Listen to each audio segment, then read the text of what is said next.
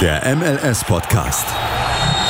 Die Major League Soccer mit Daniel Rupp, Vincent Kurbel und Anne Meyer auf meinsportpodcast.de. Willkommen beim MLS-Podcast auf meinsportpodcast.de. Ähm, wir sind mittlerweile schon bei Folge 55 angelangt. Mit dabei heute sind Daniel. Hi. Und Anne. Hi. Und wir haben heute einen besonderen Gast. Und normalerweise stellt ja die Person vor, die auch moderiert. Aber ich habe extra darum gebeten, dass ich es machen darf, weil der Gast, den wir heute dabei haben, den beobachte ich tatsächlich schon ein bisschen länger, ähm, bei Instagram zumindest, einfach weil er mir dort durch bestimmte Aktionen aufgefallen ist. Ich sage mal noch nicht den Namen, den sage ich erst zum Schluss, sondern erstmal ein paar grundlegende Informationen zu ihm.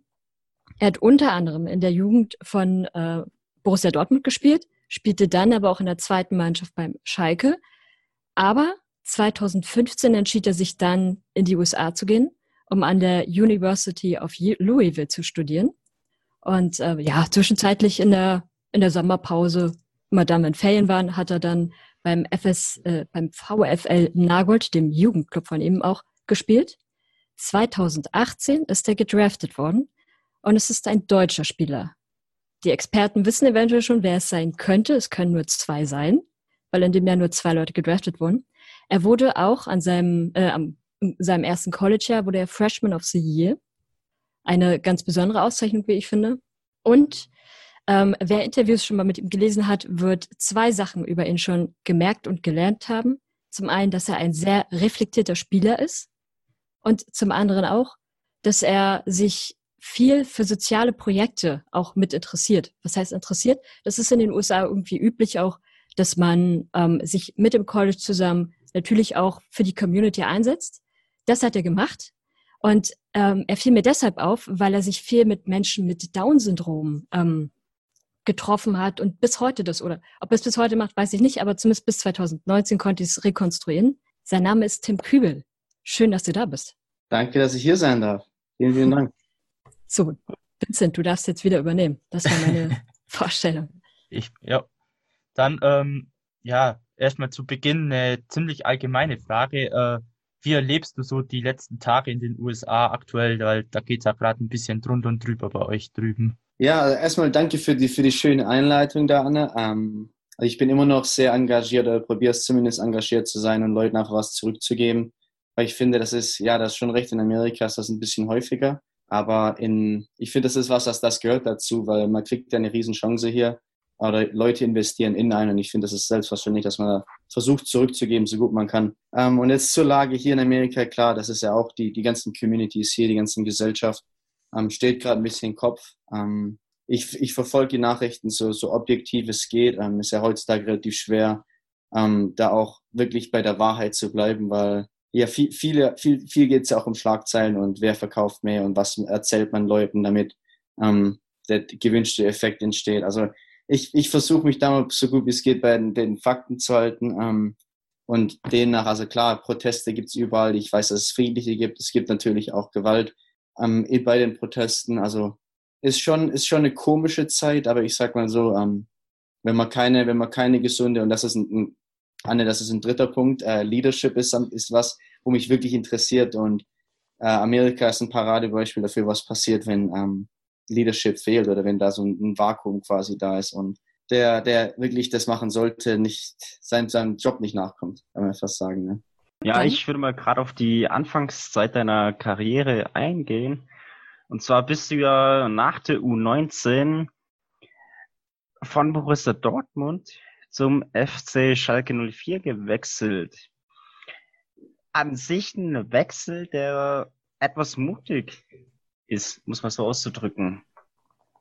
Kam es irgendwie oder gab es da Kritik von irgendwelchen Spielern oder auch von Freunden oder Familie? Familie, Freunde, nein. Ähm, ähm, Leute in der Öffentlichkeit, klar mein Trainer damals, es war übrigens nach der U23, also ich war da ein Jahr bei David Wagner, wo jetzt lustigerweise auch bei Schalke Trainer ist. Also der war mein U23-Trainer äh, bei Dortmund und es war einfach eine, eine, schwierige Situation, weil bei uns ging es um einen Abstieg in der dritten Liga. Ähm, ich war, ich hätte einen dritten Vertrag gehabt für die dritte Liga, aber für die vierte Liga um wären wir abgestiegen und da ging es wirklich im letzten Spieltag gegen Stuttgart rum. Ähm, und Schalke wollte halt davor eine, eine Antwort schon haben. Und mir ging es halt darum, ich wollte spielen. Ich habe in dem Jahr relativ wenig gespielt. Gegen Ende hin habe ich dann mehr gespielt.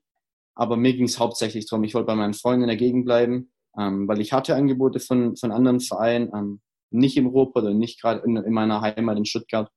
Ähm, aber wollte ich nicht machen. Ich wollte wirklich im Ruhrpott bleiben. Schalke hat mir eine gute Option gegeben. Und für mich war es dann eine, klar, ich bin immer noch ein Dortmund-Fan, auch heute noch. Ähm, aber für mich war es damals eine Entscheidung, ich würde sagen, geografisch bedingt. Ähm, also ich habe da komplett auch das, die ganzen Emotionen raus weg, äh, weggelassen. Ich hab, mich hat das wirklich kaum ähm, gestört damals, auch die Kritik, die dann von der Öffentlichkeit kam. Und damals war Facebook relativ groß. Das heißt, da auf meiner Facebook-Seite kam schon ähm, die eine oder andere Mail rein, die da nicht so lieb war.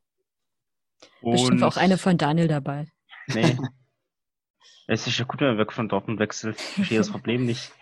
Nee, um nochmal auf David Wagner vielleicht sprechen zu kommen. Wie würdest du ihn beschreiben? Oder wie war er damals so? War er ein guter Trainer oder? Also im Vergleich zum Training von Schalke jetzt zum Beispiel, von U23. Ja, sehr verschieden. Also David Wagner hatte, ich war ja damals, wie gesagt, der, es war Kirim Demir bei, der wo jetzt bei äh, Leverkusen spielt. Es war er und ich und Cora Günther, der ist jetzt in Italien in der ersten Liga. Wir drei kamen aus der U19 raus. Das heißt, für mich war das schon mal, ich war ganz unten in der, in der Hierarchie und wusste das auch und dementsprechend wurde ich auch behandelt. Ähm, deswegen, ich habe auch gar nicht erwartet, dass David Wagner zu mir der Liebste ist oder mich wirklich auch ähm, oder sein Augenmerk auf mich setzt. Also ich habe mir, ich wusste ganz genau im Fußball, wenn du Leistung bringst, dann kriegst du Aufmerksamkeit. Ich habe zu der Zeit, ich war relativ verletzungsanfällig, ähm, gerade in meinen ersten Akti oder ersten, äh, ersten vier, fünf Monaten bei den Senioren. Keine Ahnung, also ich, ich fand ihn, ähm, ich halt, wenn ich zurückdenke, ich, hab, ich hatte eine gute Zeit, ich bin wahnsinnig gewachsen im Jahr. War nicht der beste Trainer, den ich hatte. Also Edin Terzic, jetzt bei den Dortmunder, bei, bei Favre Co-Trainer, war auch mein U19 Co-Trainer. Er, äh, Sascha Eichel, jetzt bei U19 bei Gladbach Cheftrainer. Das waren zwei Trainer, die mich deutlich mehr geprägt haben. Aber da hat natürlich auch meine Rolle war da dementsprechend anders. Bernhard Tares bei Schalke, der ist jetzt bei Waldhof Mannheim Trainer. Ähm, ist, eine, ist ein Charakter für sich. Der hatte, glaube ich, bis Granit Xhaka in die Bundesliga kam, hatte er den Rekord für die meisten gelben Karten in den ersten sechs Spielen. Also es ist, wie gesagt, alles Charaktere für, für also die, die will ich auch gar nicht einordnen, wer jetzt besser und schlechter waren. Die hatten einfach alles, alle andere Einflüsse auf mich. Ähm, ja, aber David Wagner, wie, wie es gerade bei Schalke läuft, das ist ähm, nicht rosig, aber na gut, das ist halt die Zeit vom Trainer. Ne? Manchmal, manchmal läuft es halt so. Für deine eine schmerzhafte Zeit, weil er ist Schalke-Fan. ähm, gehen wir mal zum College rüber. Äh, logisch, die Gründe kann man sich fast denken. Die sind, glaube ich, fast bei den meisten Spielern irgendwie ziemlich ähnlich, dass man eine neue Herausforderung sucht, weil man auch merkt, dass man so ein bisschen vielleicht auch auf der Stelle steht und mal was anderes ausprobieren will. Aber was gab es denn am College, was du überhaupt nicht mochtest? Was ich überhaupt nicht mochte. Ich bin eigentlich immer ein Typ, also wie gesagt, ich, ich fokussiere mich immer aufs Positive. Also ich, meine Freundin, die, die nervt das schon wirklich. Also ich könnte jetzt nicht, das, das NCAA-Konstrukt, und das ist was, wo ich jetzt auch in meinem Master hier bei UNC, ähm, ich mache den in Sportwissenschaften und da mache ich auch einen Vergleich. Weil mir geht es darum, die Saison im College momentan, die startet im August und endet im Dezember. Das heißt, du hast da 24, 25 Spiele innerhalb von 130 Tagen. Und ähm, ja, wenn man sich das nur anhört, dann merkt man schon, natürlich haben schon fast die Knie weh weil es ist einfach so viel, so viel Belastung in so einer kurzen Zeitraum. Du kannst das gar nicht kompensieren. Und ich habe, leider Gottes, habe ich mir deswegen auch einen Leistenbruch im, im zweiten Jahr geholt. Ähm, wegen einer kleinen Verletzung, wo du einfach nicht auskurieren kannst, weil du dann wirklich einen Großteil der Saison verpasst. Und das ist was, das ist schon nervig, weil das, wie gesagt, ich schreibe meine Masterarbeit drüber, habe deswegen auch da sehr viel Research gemacht und die, also die Saison für College, die wurde in den in den 50er Jahren wurde das gemacht, weil damals mehrere Coaches, also Coaches haben quasi mehrere Sportarten trainiert und quasi im Fußball war im Herbst, Lacrosse war im Frühling. Und aus das ist der Grund. Und das, wie gesagt, das ist nicht mehr zeitgemäß. Ähm, ich will das verändern jetzt auch in meiner Zeit hier, bevor ich wieder zurück nach Deutschland komme eventuell, dass ich einfach sagen kann, hey, ich habe Amerika verbessert, weil das ist wirklich was College Soccer. Und ich würde lieber mich auf die Sachen konzentrieren, die wirklich gut sind. Und das ist die die, die, nicht nur die sportliche Herausforderung, sondern auch die akademische. Dass du hier nicht nur gut Fußball spielen kannst und immer noch in die MLS gehen kannst, wie man beim Julian Gressel sieht oder beim Fabi Herbers, Gordon Wild, da gibt es ja wirklich Paradebeispiele. Ne? Also es ist ja, ist ja möglich. Nur in Deutschland ist es halt eben, und das ist was, das mich an Deutschland wirklich stört, dass du halt vor die Wahl gestellt wirst, wenn du 16, 17 bist, ey, werde ich Fußballer oder, oder mache ich weiter in Schule? Und ich spreche jetzt nicht von, vom, vom Durchschnitt, ich spreche jetzt von denen, die wirklich überdurchschnittlich talentiert sind. Und die müssen die, die müssen die Entscheidung treffen, weil du hast halt nur 24 Stunden am Tag. Und was machst du damit? Ich damals, 18 Jahre auf dem Gymnasium, aber alleine gewohnt. Ich, klar, dass ich mich dafür Fußball entscheide, dass ich da morgens nicht in die Schule gehe. Und ähm, das sind einfach Dinge, die mich damals, wo du als 18-Jähriger gar nicht so klar denken kannst, aber heute, acht, neun Jahre später, merke ich, ja, das waren, das waren Dinge, da muss man einfach den, den Spielern in dem Alter auch mehr helfen genauso wie man jetzt den Spielern in Amerika, oder hoffe ich, dass ich das sein kann, dass man denen zeigen kann, hey, es ist fußballtechnisch, also vom, vom Entwicklungsstandpunkt, ist es viel, viel sinnvoller, die Spiele auszudehnen über zwei Semester, äh, damit du in der, in der Zwischenzeit zwischen den Spielen, wie man das in Deutschland macht, hast du fünf Trainingseinheiten, da kannst du wirklich auch einen Schwerpunkt auf was legen und dann es entwickeln, am Wochenende testest du das und dann gehst du so weiter anstelle von Spiel, Erholung, Vorbereitung, Spiel, Erholung, Vorbereitung das ist wirklich so ein Teufelskreis. Wer, wer College Soccer gespielt hat, der weiß, wovon ich rede. Ähm, wer, wer nicht, der kann es sich nur ausmalen. Ähm, und das ist was, das stört mich in Amerika. Aber ich hoffe wirklich, und die, die Zeichen stehen gut gerade, dass sich das in den nächsten zwei, drei Jahren ändert. Und mal dazu nachgefragt, was magst du an den USA? Ich finde die Kombination mit Schule und Fußball finde ich richtig stark. Ich habe, ähm, ich war wie gesagt im Gymnasium in Dortmund da war Schule zweitrangig, wenn nicht sogar drittrangig hinter FIFA und, und Videokonsole. Muss, muss ich ganz ehrlich sein, weil wenn du alleine wohnst mit 18 und deine Freunde kommen vorbei, dann ist Schule da wirklich oft drittrangig. Und das ist halt in Amerika, geben sie dir wirklich die Möglichkeit, also dass es der Tag wirklich so strukturiert, dass du morgens, sagen wir mal, ich habe da verschiedene Beispiele, aber du kannst entweder morgens trainieren und dann hast du Klassen, oder du hast Klassen, dann hast du Nachmittagstraining und die Kombination ist wirklich stark. Und die, die Resources, die du hier hast, also die Leute, die du quasi befragen kannst, wir haben Karriereberater. Meine Rolle jetzt ist quasi Player Development. Das heißt, ich mache relativ viel Leadership-Entwicklung mit denen, Persönlichkeitsentwicklung. Ich lese Bücher zusammen mit denen. Und da hast du in Deutschland ja in einem, in einem, in einem U19-Bereich, glaube ich, gibt es wenig Leute, die mit denen Persönlichkeitsentwicklung machen mit den Spielern. Und das ist halt was, das gefällt mir, weil, weil das hat mich, mir wirklich weitergeholfen, auch speziell lesen, und, und Podcasts hören, Bücher, Audiobooks, da gibt es ja wirklich so viele Möglichkeiten, was ich weiterbilden kann. Nur wenn du halt als Spieler in der U19 bist und es geht halt nur darum, um die zwei, drei Leute in den Profibereich zu kriegen, damit sich die Ausbildung auszahlt, da, da, da verpasst man, finde ich, Möglichkeiten, die in Amerika besser genutzt werden, Leuten oder den Jungs was beizubringen fürs Leben. Und ähm, ja, wenn du, wenn du, wenn du all, alle Spiele, die du fragst, was war deine beste, deine beste Memory, Erinnerung, deine beste Erinnerung an die und die Zeit. Oftmals sind es halt wirklich die Dinge, die ab, abseits vom Platz passiert sind. Ne? Klar, mit Dortmund gefällt, also ich habe immer noch mal den Westfalen-Pokalsieg beim U19, wo wir auch Schalke gewonnen haben im Elfmeterschießen. Das, das weiß ich auch noch. Aber ich weiß halt auch noch die zahlreichen Lektionen, die Edin Terzic und Hannes Wolf, ähm, wo bei Stuttgart dann war, jetzt in, in, in Belgien Trainer ist. Das sind dann Leute, die haben uns auch dann Ernährung beigebracht. Und das sind halt Dinge, da, da habe ich ja heute noch was davon. Und deswegen, ich finde es ganz geil, dass in Amerika, dass da auch der Fokus ja nicht nur auf dem Kicken liegt, sondern auf den anderen Dingen, die eben auch wichtig sind. Wir machen eine kurze Pause und hören uns gleich wieder beim MLS-Podcast auf meinsportpodcast.de. Bis gleich. Schatz, ich bin neu verliebt. Was? Da drüben. Das ist er. Aber das ist ein Auto. Ja, eben. Mit ihm habe ich alles richtig gemacht. Wunschauto einfach kaufen, verkaufen oder leasen. Bei Autoscout24. Alles richtig gemacht.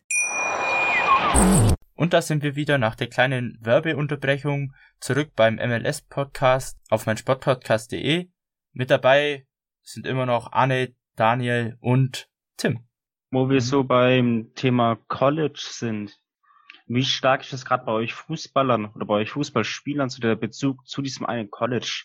Weil aus der NFL kennt man es ja so, dass ein College um einiges mehr Stellenwert hat, sage ich es einfach mal, als ein Footballverein an sich.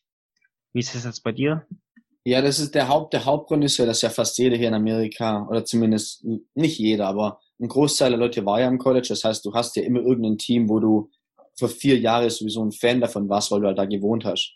Ähm, und das ist ja eher die Verbundenheit mit dem, mit der Uni. Und jetzt hier bei UNC, Michael Jordan war hier.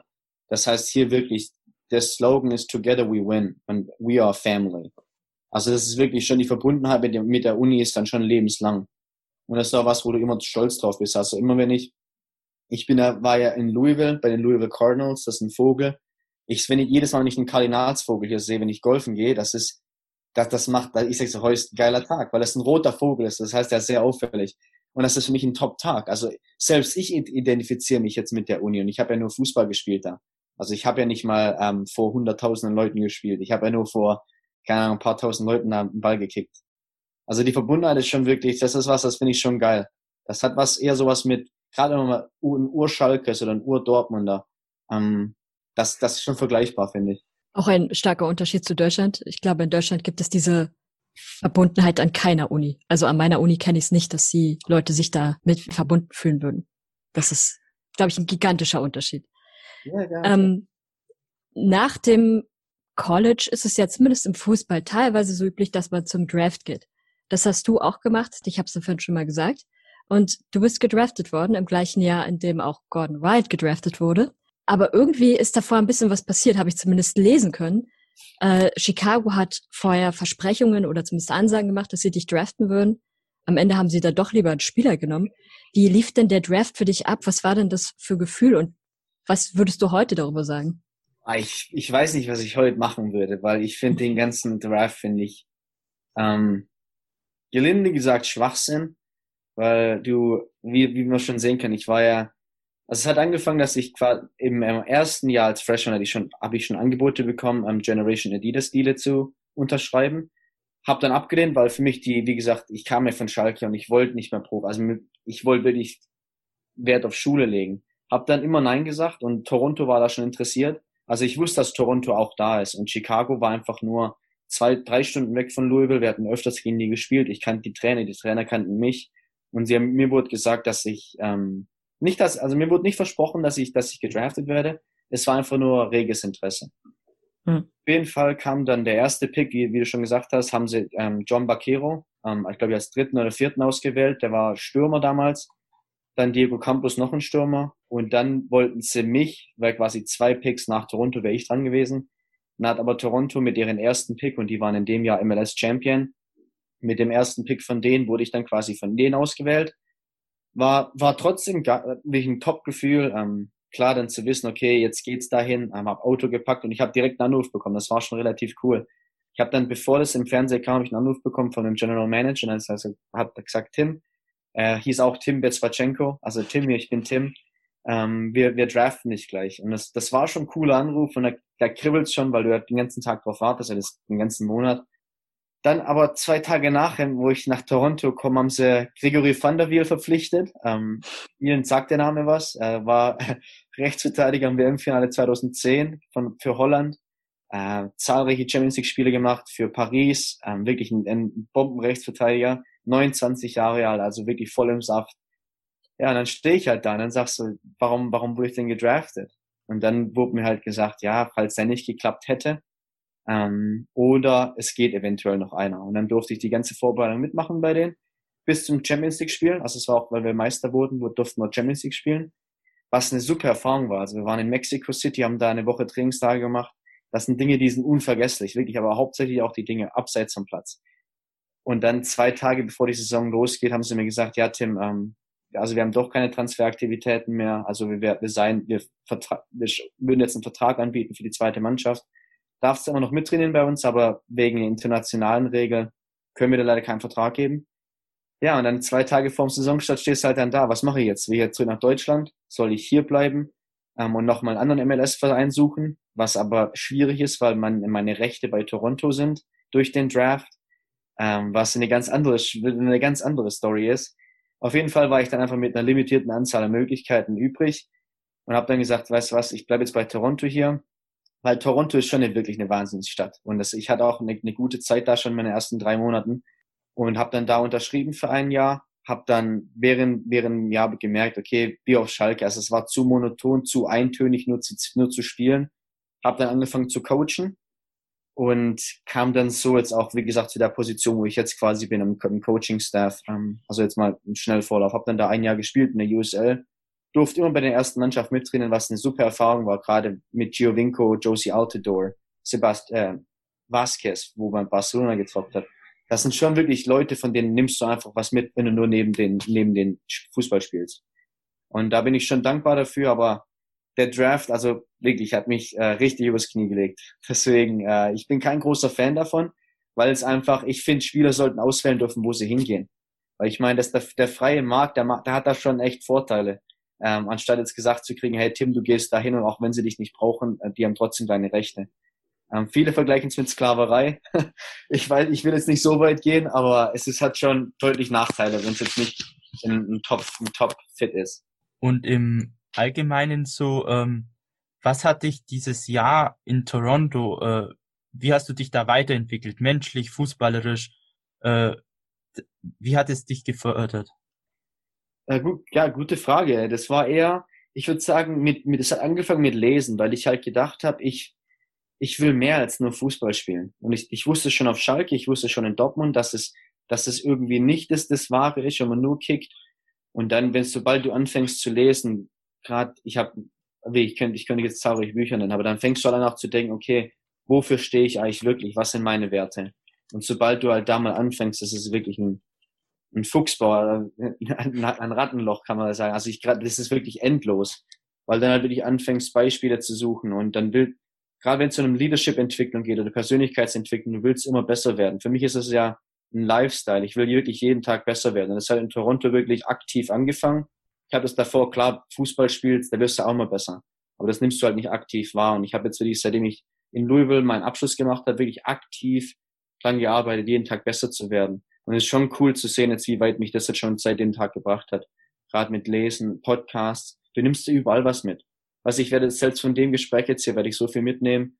Ähm, auch oftmals sind es ja eigene Ideen, die du selber dann entdeckst, nachdem du anfängst, darüber nachzudenken. Also deswegen, ich, ich kann jetzt keine, keinen direkten Punkt sagen, aber das ist eher so ein Prozess, der da gestartet hat. Ähm, ja. Hm. Also das, was man tatsächlich über dich liest, dass du sehr reflektiert bist, man merkt es auch in diesem Gespräch sehr deutlich. Ja, also ich, für mich geht's halt immer drum und da gibt's ja tausend, äh, nicht tausende, aber es gibt einen Haufen Coaches draus äh, in der Welt, auch in anderen Sportarten, die so erfolgreich sind und mit Podcasts, da gibt's ja wirklich Flying Coaches mit Steve Kerr und Pete Carroll, das sind ja NBA-Coaches und NFL-Coaches, die, die schon Championships gewonnen haben. Phil Jackson. Wenn du einfach die Leute, die du anschaust, da, allein da merkst du schon, wie reflektierend oder wie, ja, du musst erstmal selbst self-aware sein, also bewusst von deinen Aktionen. Und ich will halt immer, wenn ich eine Entscheidung treffe, will ich halt immer so viel Info haben, wie es geht. Damit ich halt im Endeffekt nicht dumm dastehe und damit ich immer sagen kann, hey, ich habe mich wirklich informiert.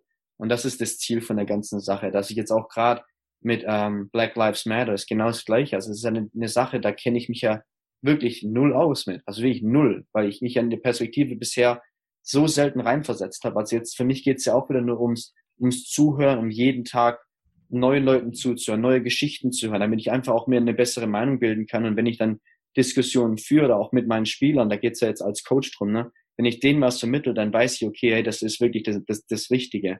Und das kann man ja nicht, wenn man nicht, wenn man nicht seine Werte ständig analysiert und ständig Fact, Fact-Check im Endeffekt macht, also Realitätschecks macht. Und ja, das ist wie ein Prozess. Also ich kann es jedem nur empfehlen. Früher bei deiner Zeit in Louisville, als du da warst, ähm, wie war damals deine erste Begegnung mit einem deutschen Fan? Einem deutschen Fan in Amerika? Ja, in Louisville. also, also ich weiß jetzt nicht mehr den ersten Fan, ich weiß nur, dass dann, wenn, wenn dann deutsche Schüler quasi in Louisville an der Uni waren, dass die sich auch immer lautstark bemerkbar gemacht haben in, de, in, den, in, den, in den Stadien. Also wie oft, wie oft mir auch jetzt auch bei Auswärtsspielen, weil das machen hier die Studenten gerade 21, 22, trinken ein paar Bierchen, haben dumme Ideen. Dann oftmals gucken sie sich dann die, die, die Rostern, also die, die Kader, die Kader und suchen sich dann quasi die Instagram-Profile raus und schreien dann dummes Zeug rein. Und relativ viele Deutsche haben da mitgemacht. Also das fand ich schon immer relativ lustig. Ich finde, so, so, so Späße gehören dazu. Ich kann darüber lachen. Also ich muss dann immer auch schmunzeln. Und so, äh, wirklich, das hat in UNC, wo ich jetzt auch echt Trainer bin, hat es angefangen, in meinem ersten Jahr. Weil ich da ein relativ, ich wurde ja Freshman of the Year, also habe relativ erfolgreich gespielt da. Und dann haben sie mich wirklich da von draußen durchbeleidigt, aber mit amerikanischem Deutsch. Also es war schon wirklich witzig. Und äh, die, die Meinung über die Deutschen, die variiert. Also ein paar, die wissen noch gar nicht, dass die Mauer nicht mehr da ist. Und das ist wirklich ein ernsthafter Kommentar. Und ein paar, die sind komplett, also die wissen genau, was abgeht. Also jetzt auch gerade mit Corona. Also da war, das variiert schon, gerade je nach auch Bildungslevel. Ich denke, spielt da auch eine Rolle mit, mit bei. Und jetzt die Begegnung mit Marvin, auf die wir eigentlich hinaus wollten, die ja in Louisville stattfand. Welcher Marvin? Marvin Wesselburg. Dazu kleiner Hinweis, wir hatten ihn beim letzten Mal, in der letzten Folge hatten wir nämlich mit ihm gesprochen und er erzählte uns die Geschichte, wie ihr sozusagen das allererste Mal aufeinander getroffen seid. Er als kleiner Fanboy und das war aber nur eine ganz kurze Unterhaltung, erzählte er und da war er so ein kleines bisschen enttäuscht. Ich, ich muss sagen, ich habe so viele Leute kennengelernt in meiner Zeit. Also Marvin, klar kenne ich ihn, der arbeitet jetzt für eine, für eine Firma, mit der ich ab und zu in Kontakt bin. Aber ich, ich, ich kann mich nur an die Deutschen, die wirklich, also du musst schon echt richtig, äh, du musst schon was Signifikantes gemacht haben, damit meine Erinnerung bleibt, wirklich. Also die, ich, ich erinnere mich nur an die dümmste, ist ja wie immer so, ne, das dümmste Zeug halt in Erinnerung. Und äh, da gab es ein paar Fans, die waren da echt dümmer als Marvin. Also das ist ja eigentlich was Gutes, ne? Also hätte Marvin irgendwas reinrufen müssen auf eine deutsch-amerikanische Beleidigung und auf dein Insta-Profil hinweisen müssen. Das Oder das hilft. Tattoo. Fan-Tattoo. Ja, nee, aber das hilft wirklich. Also wie oft ich Ecken geschlagen habe und mir da vorne ge geschrien hat, hau nicht ins Außennetz hin oder hau den, also wirklich dummes, wirklich einfach dummes Zeug, wo man dann einfach lach, lachen muss. Ähm, ja, aber es gab viele Deutsche. Also es ist schon die Community und auch jetzt gerade ein, ein Stück weiter zu gehen, die ganzen deutschen Spieler. Ben Lund, habt ihr ja vorher gesagt, hatte das schon Mhm. hier. Ich habe gegen ihn in, im, im Viertelfinale vom Endturnier habe ich gegen den Elfmeter geschossen. Den allerersten. Und das war, das sind halt Momente, weißt du, mit Deutschen, da schreit er, sagt, ich, ich weiß genau, wo du hinschießt.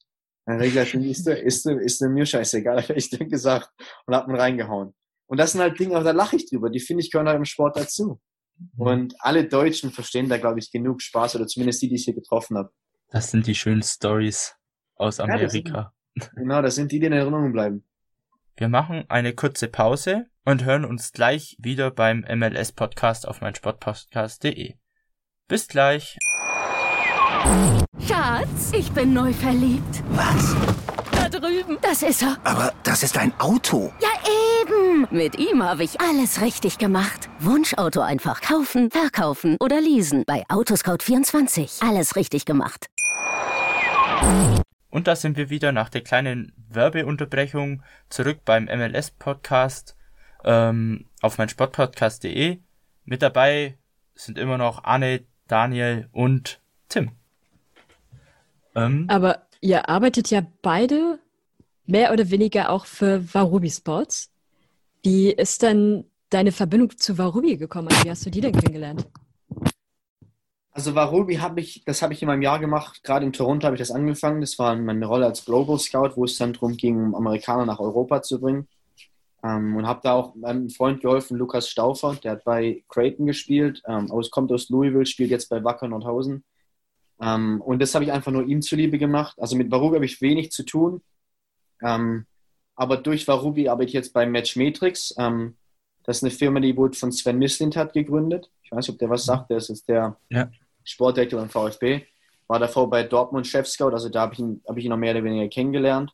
Und er macht quasi eine Scouting-Software, also vertreibt eine Scouting-Software. Und das ist wirklich, wirklich spannend. Und dadurch, das ist auch die Verbindung mit Varubi, weil Varubi mich mit denen quasi in Verbindung gebracht hat, mit der Firma für die Stelle. Und Varubi ist, ich finde es eine coole, eine coole Sache. Also die versuchen quasi auch Firmen, die von Deutschland nach Amerika expandieren wollen, denen eine Plattform zu geben. Und ich glaube, das macht Marvin auch gerade. Also ist, ist eine coole Sache. Ich finde den amerikanischen Markt wirklich spannend. Mit der WM 2026 jetzt auch im, im, im Blick. Also die MLS wächst ja auch, wenn jetzt die letzten 25, vor 25 Jahren war ja keine Profiliga, das muss man sich mal vorstellen. mhm. Also Amerika ist schon wirklich ein Riesenmarkt und jetzt gerade Charlotte, also Charlotte Football Club oder wie die jetzt, das ist jetzt der 29. Club, der also in zwei Jahren jetzt nicht gegründet wird oder jetzt quasi startet. Die haben jetzt 325 Millionen Dollar Franchise-Fee gezahlt. Ähm, und das muss man mal, die, die, die Größe von der MLS muss man ja wirklich mal vor Augen halten. Das kann man sich wirklich nicht vorstellen, dass hier vor 25 Jahren keine Profiliga war. Also es muss wirklich, da war in Deutschland, da wo in Deutschland die Mauer gefallen ist, war, war hier noch wirklich keine Profiliga. Und das ist schon wirklich, wenn man sich das mal durch den Kopf gehen lässt, ist der Wachstum und der Markt hier ist wirklich riesig und deswegen, ich verstehe, also Varubi ist, klar, die haben das früher erkannt, weil die auch hier studiert haben. äh, die, die ganzen Jungs, also auch Deutsche, die in Amerika studiert haben und dann gesagt haben, hey, der, der Markt ist da. Und dann haben gesagt, komm, dann machen wir jetzt was Geiles draus. Also ja, ein spannendes Konzept. Ähm, auf, bei Varubi Sports auf der Website steht ja, dass du unter anderem auch äh, Berater für die äh, Rekrutierung bist. Ähm, ist es dann noch aktuell oder äh, war das jetzt früher mal? Äh, ich würde, also ich, ich mache das nicht mehr aktiv, nein. Also wenn ich jetzt, wenn ich jetzt schaue, was ich die letzte, das letzte Jahr über meine Zeit ähm, investiert habe, war das strebt gegen null. Also wirklich null in null Stunden. Also es war vielleicht mit, ich habe wirklich, für mich war das mehr ähm, Lukas, Lukas Stauffer helfen. Und das, das, das Konzept von dem finde ich geil und ich behelft ja gegenseitig. Also für mich ist es so, das ist ein Geben und Nehmen.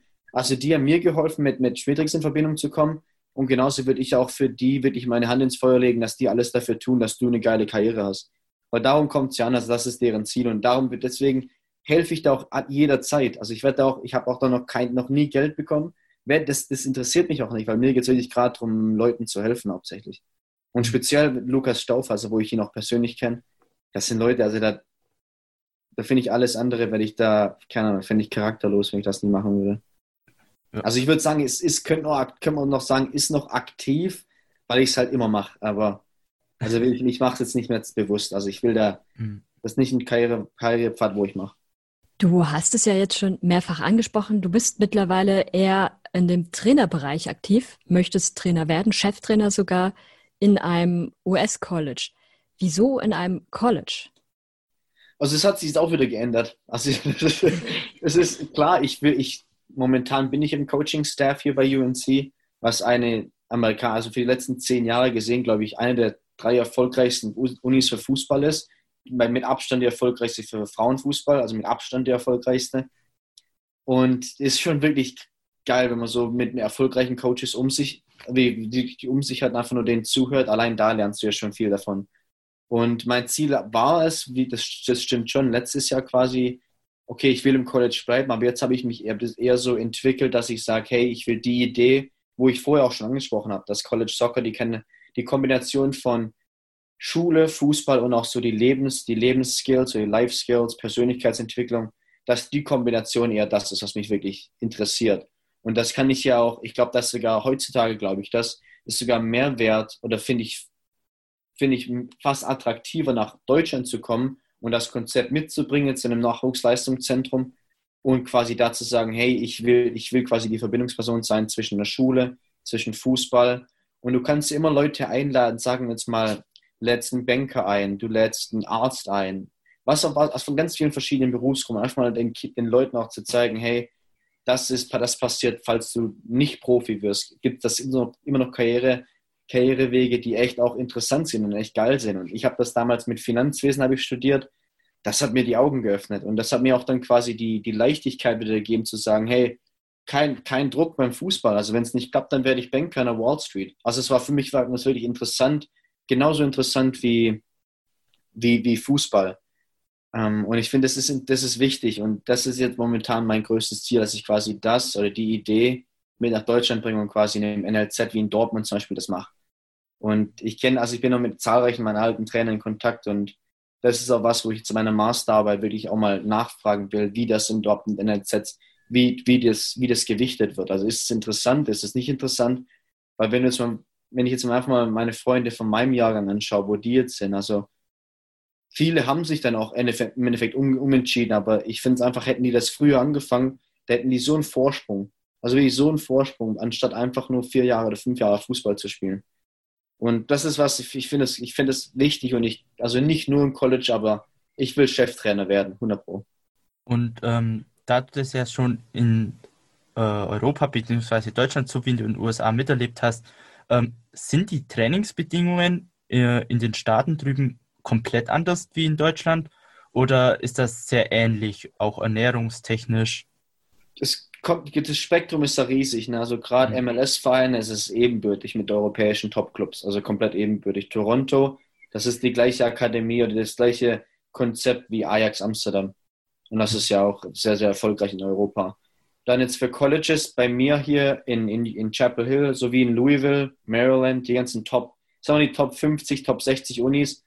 Das ist auch Regionalliga-Niveau. Also unsere Kabinen hier sind deutlich besser als auf Schalke. Deutlich besser. Mhm. Und Geld ist natürlich da vom, Foot, vom Football und vom Basketball. Das heißt, das hilft. Das heißt, auch kleinere Vereine, kleinere Unis, gleich mal, können sich geile Stadien leisten. Deswegen, also das, das wo, wo das Geld herkommt, quasi ist auch noch komplett anders. Deswegen, also das kann man auch nicht wirklich direkt vergleichen. Also das ist schon, mhm. schon ein Unterschied. Und du sagst ja, dass du den Trainerjob oder die vorstellst, irgendwann Cheftrainer zu sein. Welchen Trainerschein hast du bislang?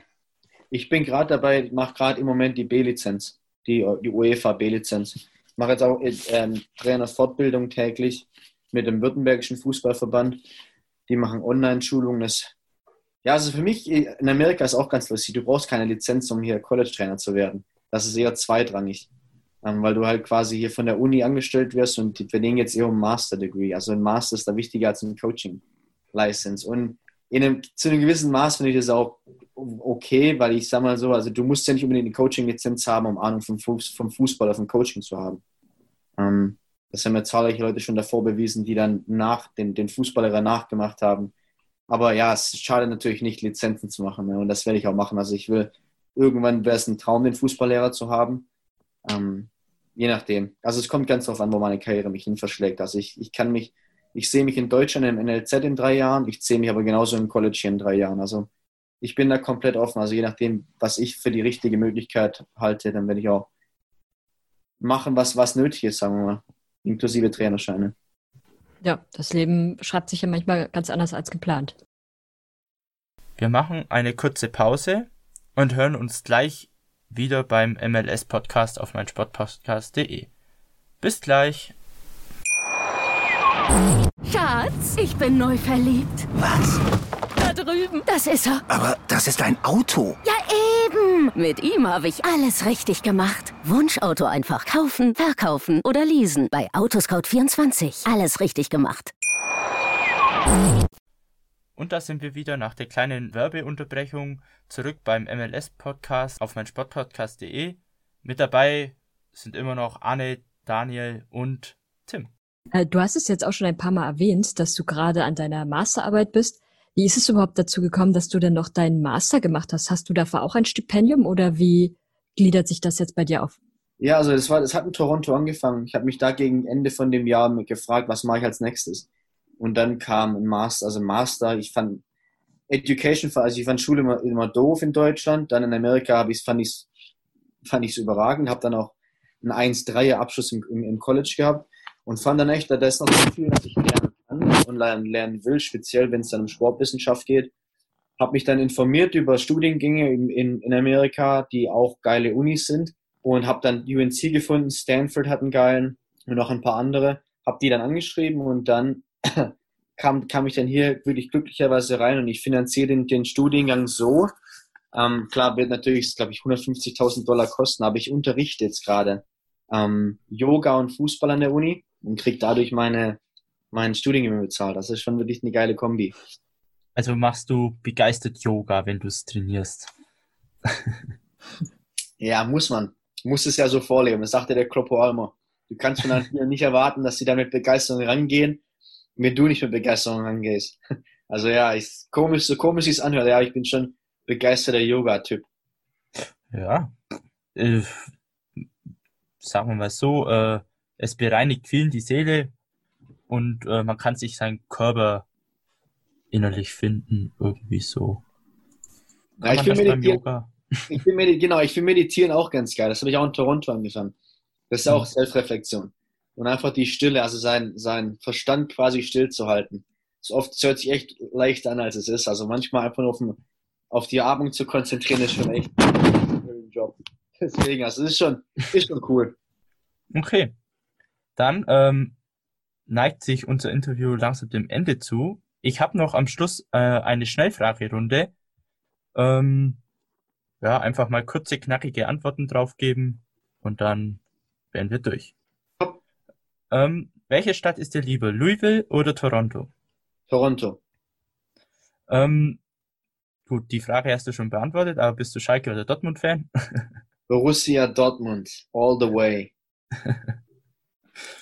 ähm, dein Lieblingsteam in Deutschland Auch Dortmund wahrscheinlich. Auch Borussia. Und ich muss dazu sagen, also ich habe damals mit Gerald Asamoah gespielt auf Schalke in dem, in dem Jahr. Mhm. Und wie der mich fertig gemacht hat, der hat mich, der hat mich, das war in, in einem lustigen Sinne. Also Dani, da bist du nicht alleine. Also der hat mich auch mal gemockt. Das war schon wirklich mal witzig. Steht den Mann doch. Also ja, auch Borussia. Ich will auch sorry, sagen, Borussia Dortmund mein, mein Lieblingsverein. Ähm, hast du ein Lieblingsteam in der MLS beziehungsweise in der USA? Nein, ich habe da, wo Freunde spielen, also Gordon Wild, Fabi Herbers, das sind Leute, die schaue ich mir an. Schaue ich gerne Mhm. an. Kressel, das sind Dinge. Aber nee, ich habe ich hab keinen. Das ist, nee, zu wild. Ähm, bist du vegetarisch, vegan oder isst du Fleisch? Ich bin echt, ich probiere echt abwechselnd alles zu sein. Also es gibt Wochen, wo Mhm. ich mich probiere, probiere vegan zu ernähren, weil ich auch da Vorteile sehe. Es gibt dort Wochen, wenn ich ein geiles Ribeye Steak will. Also es das ist zu, zu geil, um das nicht ab und zu zu wollen. Aber ich probiere da einfach eine gesunde Ernährung, auch gesunde, ausgewogene Ernährung. Also plant-based probiere ich immer. Ähm, ja. Perfekt. Ähm, zockst du lieber FIFA, PES oder den Football Manager? Fortnite, also ich zock echt gar ich zock nix außer Fortnite. Oh, okay. Und Call of Duty Warzone, das ab und zu, aber hauptsächlich Fortnite, ja wirklich. Wie schlägst du dich gegen die ganzen Zwölfjährigen? Ah, ist schon witzig. Also ich zock hauptsächlich mit meinen, mit meinen Dortmunder Freunden und ein paar Freunden, die bei Bochum gespielt haben in der Jugend. Äh, also manchmal, wenn man dann quasi auch mit Auffüllen spielt und dass ein Zwölfjähriger in der Lobby ist, ist schon witzig. Wenn der, er wenn man sagt, dass er noch eine Runde vorm Essen spielen will und du ganz genau weißt, dass er gerade nochmal angelogen hat. Also ist schon, ist schon, ist schon witzig. ähm, was ist dein Lieblingssong? Ich bin ein riesen Country-Music-Fan. Also ich finde Florida Georgia Line, Sam Hunt. Wenn du sobald in Amerika wohnst, weißt du, wovon ich spreche. Also da kommst du gar nicht drum rum. Und ich finde es echt geil, wenn man ein Fenster runter und Country-Musik laut, laut laufen lässt, Arm aus dem Fenster. Das ist schon ein Lebensgefühl. Also ich jegliche Art von Country. Da du schon Arm aus dem Fenster genannt hast, welches Auto fährst du in den Start? Ein Audi A4, 3,2 Liter. Dann ähm, hast du einen Lieblingsfilm? Ich weiß nicht, ob es einen Lieblingsfilm gibt. Ich finde Dokumentation richtig stark. Ähm, ich finde jegliche Art von Sport, Sportfilm finde ich richtig geil. Ähm, ich, ich, mu ich muss sagen, also meine Freundin und ich, wir fanden Inglorious Bastards richtig geil. Mhm. Ähm, mit Quentin Tarantino, Christ Christoph Oh, Waltz. Ich finde Christoph Waltz ein Mhm. richtig geiler Schauspieler. Aber jetzt, ich bin eigentlich ein Klassiker. Also ich, ich kenne jeden James Bond-Film, könnte ich dir fast auswendig zitieren.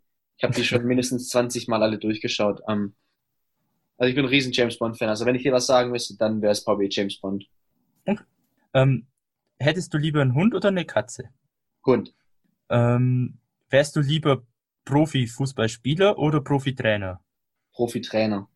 Okay. Ja, das waren dann die paar Freckchen. Schnellfragen. Eine habe ich noch. Oh, Was ist okay. dein Lieblingspodcast? Mein Lieblingspodcast, oh, lass ihn, dann muss ich, lass mich mal kurz, ich will da nicht lügen. Also ich habe ein paar, also den, den, mein Lieblings-Lieblingspodcast, der wo wirklich von der Varietät von, von Leuten einlädt, ist Joe Rogan. Das ist, glaube ich, so ein Basic. Aber jetzt, ich habe ähm, Aubrey Marcus, finde ich richtig geil. Flying Coach, habe ich gesagt, und Steve, Steve Kerr und Pete Carroll. Dann, ähm, ich bin ja für Matchmetrics Sales Manager für Nordamerika. Das heißt, ich habe einen Podcast, der heißt Get in the Door, wo es quasi darum geht, um, also wie werde ich ein guter Salesman? Dann Men in Blazers, da geht es um, um englische Fußballmanager. Sean Carroll, das ist ein Astrophysiker, genauso wie Neil deGrasse Tyson. Ich finde das irgendwie ab und zu geil, da mal zuzuhören und mir komplett ähm, mindblown zu sein. Also ab und zu finde ich das geil, mal von null was Ahnung zu haben. Ähm, dann finde ich High Performance Podcast. Die haben äh, Robin van Persie ab und zu. Äh, hat, also das ist mir der, der gerade mir einfällt, das ist auch ein englischer Podcast. Jordan Peterson bin ich ein Riesenfan davon. Ähm, klinischer Psychologe. Tim Ferriss, Lewis House, Tony Robbins. WDR 2 einfach Fußball, Tribünengespräch vom WDR. Das, sind- das sind die, die ich die letzte Woche gehört habe.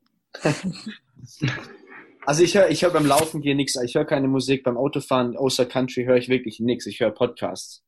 Und ich Mhm. finde das einfach eine geile Möglichkeit. Und auch, auch bei euch ab werde ich ab jetzt mehr, mehr reinhören. Ich finde es ab und zu einfach geil. Und das ist eine, einfache Möglichkeit, sich weiterzubilden. Und du kannst ja trotzdem noch tagträumen, ne? Also du kannst ja Mhm. Musik hören und tagträumen oder Podcast hören und einen Tag träumen über Ideen, die du vielleicht jetzt gerade dabei entwickelst. Also ich, ich finde Podcast richtig, richtig stark. Mhm. Deswegen machen wir auch einen. ja, das ist euer neuer Sales Pitch. Wenn ihr einen braucht, hier habt ihr habt das Copyright, also könnt ihr ruhig benutzen. Sehr gut. Top. Nee, das hat mich gefreut. Also wirklich, ich finde das, was ihr macht, finde ich wirklich toll. Ähm, das Interesse wird weiter wachsen, weil die, die Geschichten, jetzt wenn Mario Götze oder ich, ich, ich sag mal so, viele von Freunden, mit denen ich früher gespielt habe, die immer noch hoch spielen, sind wirklich interessiert an der MLS. Also wirklich interessiert, die jetzt noch in der Bundesliga spielen. Also ich bin gespannt, was da bis 2026 passiert, weil der Markt, der wird weiter wachsen. Und ja, wenn der, wo jetzt schläft, der verpasst eine Riesenmöglichkeit. Also ich finde, was auch immer da, was auch immer ihr da in der Zukunft vorhabt, ich finde das top, ein Top-Anfang. Top 100 Foundation, wie man so schön sagt. Und ich bin gespannt. Ja, ich habe vor, irgendwann in der MLS zu spielen, aber ich glaube, das wird nicht klappen. Kommt drauf an, ey, als General Manager kann es immer noch was werden. Oder im FM Vincent. Ja, da Oder ich schon mal Maskottchen. ja, in so einem Kostüm rumhandeln, das würde ich vielleicht auch noch hinbekommen. Gut, äh, Anne, Anne, habt ihr noch Fragen sonst? Wunschlos Nein, glücklich. Nichts mehr. Gut. Dann, ähm, ja, war's das mit der heutigen Folge. Dann nochmal vielen Dank, Tim, dass du die Zeit genommen hast. Gern geschehen, wirklich. Vielen, vielen Dank fürs Einladen, für das tolle Gespräch. Ich habe wirklich viel, viel, viel, viel, viel mitgenommen hier.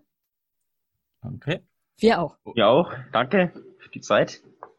Ja, ähm, wenn ihr irgendwie noch irgendwelche Gäste habt, die wir vielleicht mal interviewen sollen oder im Podcast dabei haben, äh, da, dabei haben sollen, ja, dann ähm, schreibt es uns gern auf Instagram und Twitter unter MLS Supporters Germany oder bei Facebook unter US Soccer News. Doch, US Soccer News, ne? Oder Anne? Ja. Ja, schon. Gut. Äh, und ähm, Tim Kübels Instagram ist natürlich auch in der Beschreibung verlinkt. Und dann würde ich sagen, hören wir uns wieder in zwei Wochen auf meinsportpodcast.de. Euch dann noch einen schönen restlichen Tag oder Abend, je nachdem, wann ihr es hört. Ciao. Ciao. Tschüss. Ciao. Schatz, ich bin neu verliebt. Was? Da drüben. Das ist er. Aber das ist ein Auto. Ja, Mit ihm habe ich alles richtig gemacht. Wunschauto einfach kaufen, verkaufen oder leasen. Bei Autoscout24. Alles richtig gemacht. Der MLS-Podcast. Die Major League Soccer mit Daniel Rupp, Vincent Kurbel und Anne Meyer auf meinsportpodcast.de. Schatz, ich bin neu verliebt. Was? Da drüben. Das ist er. Aber das ist ein Auto. Ja, eben. Mit ihm habe ich alles richtig gemacht. Wunschauto einfach kaufen, verkaufen oder leasen. Bei Autoscout24. Alles richtig gemacht.